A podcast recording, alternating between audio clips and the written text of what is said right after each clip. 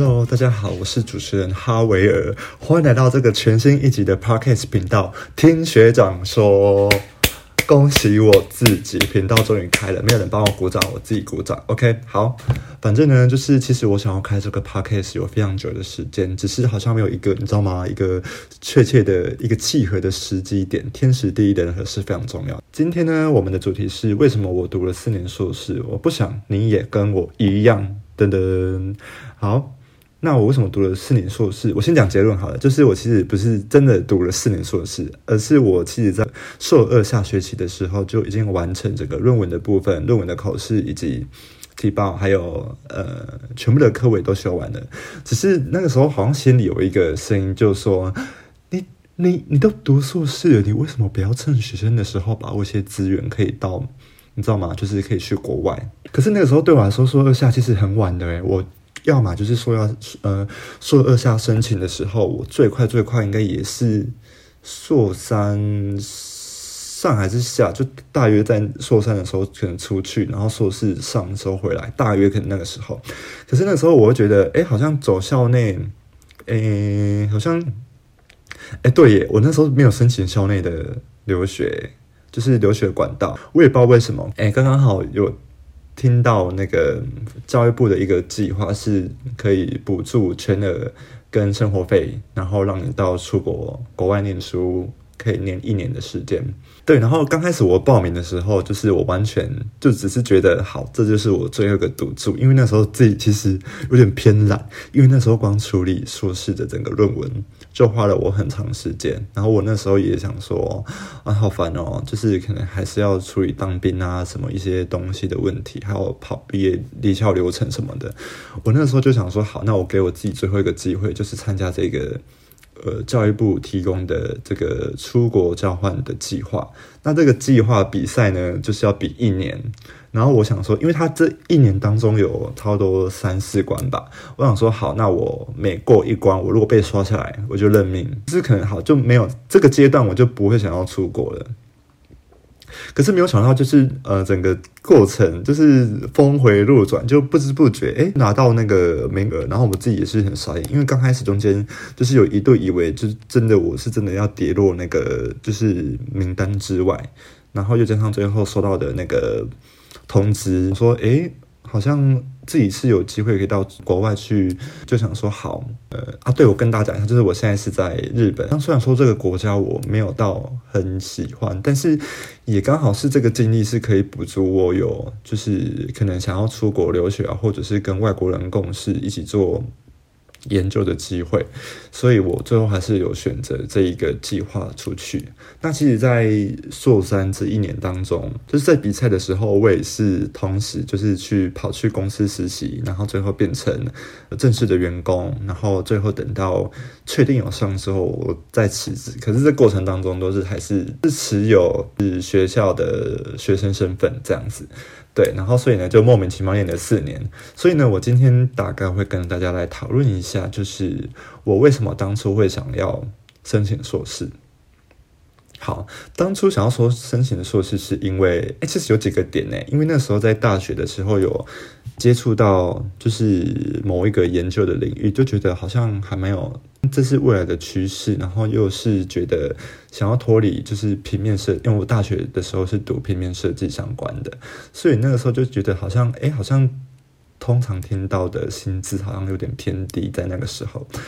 所以那个时候我就想说，好，我对平面设计好像也没有什么兴趣，反正就是一个你知道吗？走过路过就真的给他路过的那种人，就是我读的这一科，可是我之后也没有特别想要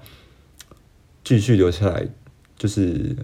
这个产业工作。所以我那时候就有点像是跳到另外一个领域去。哎，你知道吗？其实每个选择都是在反映着你的内心在真正在想什么。你知道吗？我就是一个被那种被那个亚洲传统的那个力量给束缚。虽然说这是中间经过了很多，你知道那种吗？就是好，可能你今天遇到的教授是你可能就是在这个研究室里面，你就必须要帮嗯去做一些。就是任何事情，然后有的时候可能是你知道吗？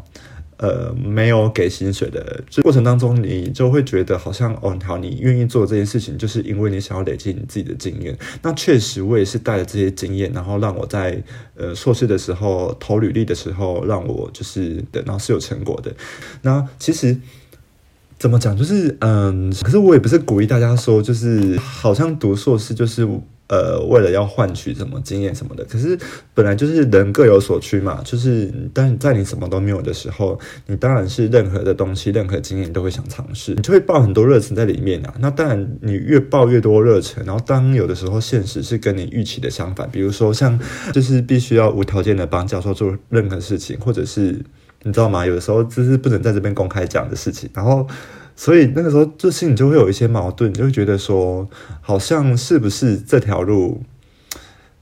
是不是每个研究生都这样？然后，所以那个时候我也就是懵懵懵撞撞。我只能说，就是读到硕士四年级到现在，我觉得硕士好像是提供一个你知道吗资源，然后还有学校它本身的校名，它可以让你去就是尽可能的帮助你去辅助你，就是你这个人就是的一些经验或者是一些呃，比如说工作上的累积。但是呢，它不全然是完全代表你这个学生能够怎么样。那我之前在网络上看到一个文章是说，你如果呃，考进了硕士，你成功录取了，那就代表说你是有资格去读硕士这个历程。但是呢，其实最主要的，呃，当你毕业之后，大家还是主要是看到你的能力，或者是你的一些专案的经验。那我讲的这个状况呢？可能仅限于在设计领域哦，新说新说，因为我还是有听到很多人在网络上讨论说，哦，他就是呃，可能要去某某，就是你知道吗？就是科技厂，那他们还是第一阶段会先，你知道吗？四大四中啊，那一些人。但是呢，我要先讲那些呢，正是完全不在我今天要讨论的范围里面哦，知道的。因为你知道吗？很多时候都是我们的观念可能会觉得我们会怕什么，会怕什么，可是其实。你可能比你想象中的还要勇敢，你可能比想象中的还要有自信，好吗？诶，我觉得我讲的好像真的是很有感触一样，但是我是说真的，好吗？好，反正 anyway，我那时候反正就是这两年当中，我也跟我的一些朋友，就是你知道吗？有时候半呃夜深人静的时候，就是你知道吗？有时候会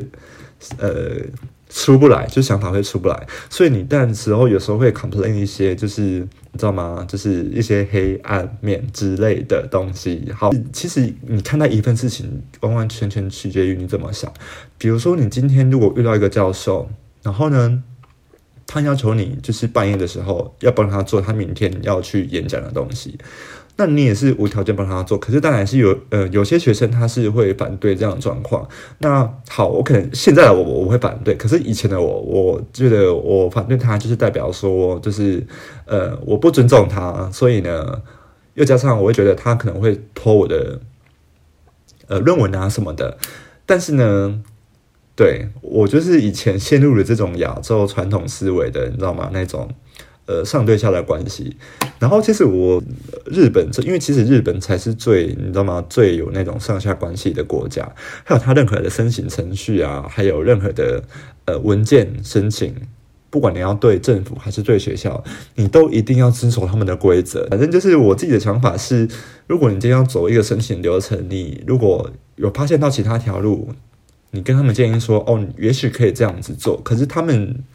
就是完全没有办法听你讲，然后他们就觉得你一定要遵守他们的流程，这是他们创造的，所以你要遵必须遵守他们。然后另外一件事情，我有吓到的是，哦，我差个差个题啊，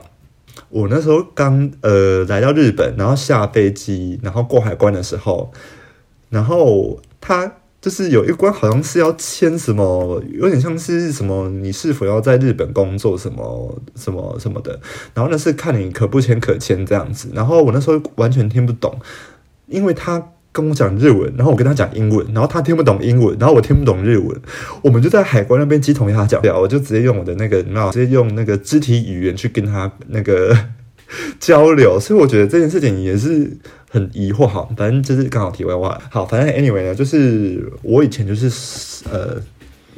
比较会像在那个亚洲传统思维的上面，然后去做任何事情。可是你知道吗？因为就是因为日本它太传统了，然后又加上就是现在身边目前的学生都是呃，比如说像台湾啊、中国，然后还有一些都是来自呃其他国家的，所以就会觉得你跟他们聊天的时候，就会觉得他们好像就是对什么事情都很开放，然后也都不会就是你哪边好哪边不好什么的。因为我好像对我当初就是因为大家好像。对，大家好像都是想要，就是直接去往平面设计的工作去走。可是我那个时候就会觉得，好像对，是不是第一第一方面是薪水好像偏少之外，又加上我自己本身没有很大的乐趣的，这个是第最最主要的部分。所以那个时候我就想说，好，那我就来申请研究所这样。然后那进去研究所之后，我又觉得，哎，好像跟我想象中的有点不一样，而且反而是比我想象中的还要累。因为我因为我其实当初读研究所的时候，我就我是一个不怕累的人，我会愿意做很多事情，因为我知道我现在目前的经验还没有很足，所以我愿意做很多事情来补足我这份经验。所以呢，当然啊，在过程当中就是要必须帮很多事情，就是帮老师很多事情，除了是学校的事情之外，你自己也要本身担起很多很多你意想不到的事情。比如说有一门课我当我在当 TA，然后。理论上应该是要辅助，就是老师啊、学生啊，就是在课堂上的一些操作或者是一些问题什么的。可是我没有想到，就是 T A 的工作竟然也要负责那一种，就是老师上课的 P P T 跟这个内容方向。然后老师的工作就是，他说他只要收到那个 P P T，然后。在上课的时候，直接现场发挥，直接讲出来，然后所有的表单啊什么的，都是我这边全部，全部都我负责，然后连包含就是连之后的计划也是，所以我就觉得，你你要想哦，你自己要上课之外，你还要再准备这些东西，然后同时呢，你要写你的论文，然后那时候我还有去外面实习，所以我那一阵子就是前两年，我忙到一个不可开交，忙到一个不可的预分，好，反正就是。我觉得很累啦，反正，但是我自己也觉得，你知道吗？我我又是一种那种抖 M 的心态，会觉得哦，越累越好，越累越好。但但是有时候又是又在那边叫，就觉得哦，好累哦。好，然后下一题呢，就是呃，读硕士对读硕士需要考虑的哪些因素跟风险？那第一个呢，就是我觉得选教授选来，我要下个 slogan，选对教授带你上天堂，选错教授带你下地狱。好啦，虽然说也不能是黑非黑黑非非黑即白，Oh my god！我在那个吃螺丝啊，是我觉得真的是要看人的，因为像我就是，虽然说遇到一个大家所谓觉得不好的教授，可是我觉得他确实他有他的能力去接很大的案子，那刚好他也有这份需求是需要硕士生去帮忙的，那我觉得对我来说，呃，我当然会觉得。如果是以我那个时候状态，我如果在他外面实习，或者是假如说是以接案的方式，我根本就不可能接得到那么大的案子。那总而言之，那这件事情就是对我来说是一个价值啊。可是很多人都好像都会觉得，哦，他首选都要一定选很两个教授。可是就真的是取决于看个人状况，因为有些人他可能选他想要选两个教授，可是他是。比如说，他是想要自己参加很多实习的那一种，那也 OK。我觉得大家都有能力跟机会去追求自己想要的，而且大家不要再想说什么，你二十五岁之前你要干嘛，你二三十岁之前在干嘛，那个是你知道吗？传传统社会赋予一个人的期待，那你就会自己会觉得说，哦，你好像。呃，困在这个期待当中，你要去完成哪哪些事情？可是不一定的，因为每一个人的人生轨迹都是不一样的。那我们都很喜欢把那个你知道吗？标签都贴到我们自己身上，那就是为了代表说，就是哦，这是我的专业什么什么的。可是我觉得，可能有的时候我们真的要撕掉标签呐，就是去体验一下，就是呃不同人生的生活。因为你知道吗？大家可能会想说，出社会他就是要赚钱，赚很多的钱，然后把自己累倒了。等到四五十岁的时候，他才发现，哎，那他过去那段时间是往。完完完完完全全没有时间去体呃体验不同的生活什么之类的，所以我觉得你反反过来想，其实你在每个阶段，你只要去顾好说，诶，那你是不是这个阶段有能力去负担你自己，或者是你有没有什么新的体验、新的知识，可以在你这个，比如说你这个呃这一年之间去学到的，这个才是比较重要的，而不是好像嗯想到就是。哦，好，我就是想要赚更多的钱，然后去牺去牺牲掉自己的价值，因为有的时候是你现在这个时间不做，或者是，呃，你过了一段时间你想要做，你可能就真的是再也做不到了耶。对啊，然后所以呢，我觉得好像就是，呃，大家对于硕士的认知跟期待，好像，嗯。就真的是要取决于你每个人自己的呃想法跟信心，然后也不要去别人的话可以当做参考，可是不要当主要的。好，OK，下一题。好，那下一个我要分享的是读硕士过程当中所遭遇的困境啊、压力啊、跟心理负担等等。诶，困境哦，其实我自己遇到的困境蛮多的，就是你知道吗？我现在最大的梦想就是 work-life balance，所以呢，我唉。讲到这个，我觉得之后可以开一集跟大家讲，因为我其实，在硕餐的时候，我有说，就是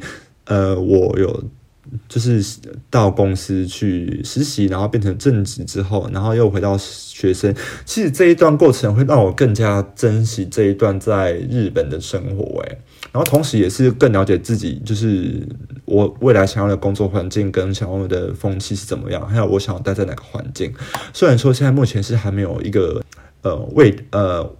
定下来的一个计划，但是呢，就是有自己一个心中想要的 picture 在那边。那读书是困境，我会觉得，哎，好像那些分析对我来说是我喜欢的，可是我觉得对我来说，就是那些逻辑的训练是我要加强的。所以，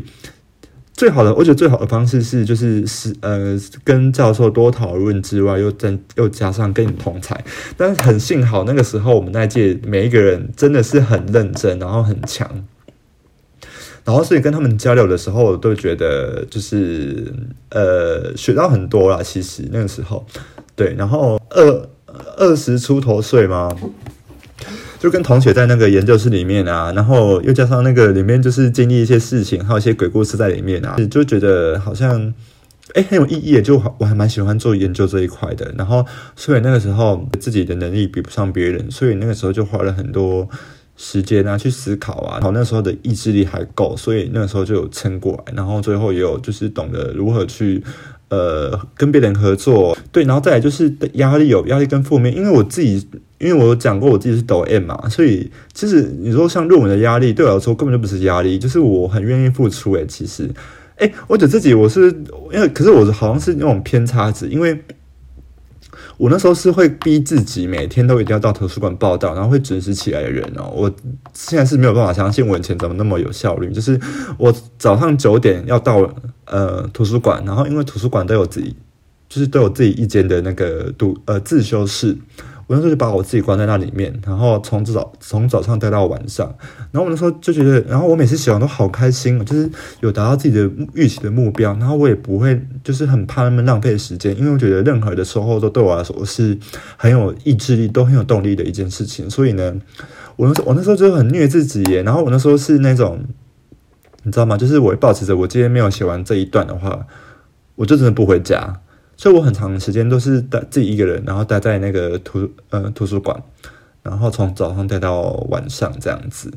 然后就中中途就可能自己去吃饭啊什么的，我会觉得说，哎，这好像是我很喜欢的生活诶。然后我我不知道为什么我很爱耶。我我现在想过来，我我我觉得我可能是比较适合那种自己独处，然后自己想事情，然后自己把事情做完的人。对，然后虽然说，嗯。哎，等一下，我觉得我这样，我觉得我突然觉得我分享这些根本就根本就是很，因为我这是一个很极端的例子啊。我觉得应该没有大部分的大部分的人应该没有像这样吧，就是这么抖 M 吧。但是我那时候就真的是这样哎，所以我那时候虽然我那时候自己的感觉是我虽然很有压力，可是我没有觉得就是对我造成什么影响，除了就是所以那个时候就是自己能力跟不上别人的这件事情。然后虽然之后对就只有这件事情内，但是过了就过了。好了就好了，这样子啊，反正。诶诶，我好像鼓励不到别人呢，完蛋了。好，反正我这是我自己的经历啊。Anyway，然后呢，我硕士为什么要读四年？对，就是我开始有讲嘛，就是我前两年就是还完成学校的东西，然后我硕三的时候，我那时候跑去一间公司实习，然后那间公司，诶，那间公司我其实投履历投了三次，然后我第三次的时候才上，然后我现在就觉得，我前两次很荒谬，因为我其实回头看我前两次的履历做的超烂的，然后我第三次就是。嗯，刚刚好那时候要准备那个国外的那个作品集，然后我那时候就是很用心哦，我那时候很用心、很用力，参考了很多个作品集之后，我自己拟的一个架构，然后我再根据那个架构，我就重新一个一个专案把它重新弄完，然后那。这个作品集花了我整整三到四个月，我花整天的时间就是在做作品集，然后那段三到四个月期间是大约在硕二接硕三的那个暑假，我那时候是早上九点我就到路易莎，喜欢那种白噪音，可是不要有人吵我的那一种，然后我那时候就早上自己去那边，然后点个早餐，然后中餐这样，然后做做做做到下午可能五点就最晚我做到六点到六点半之间啊。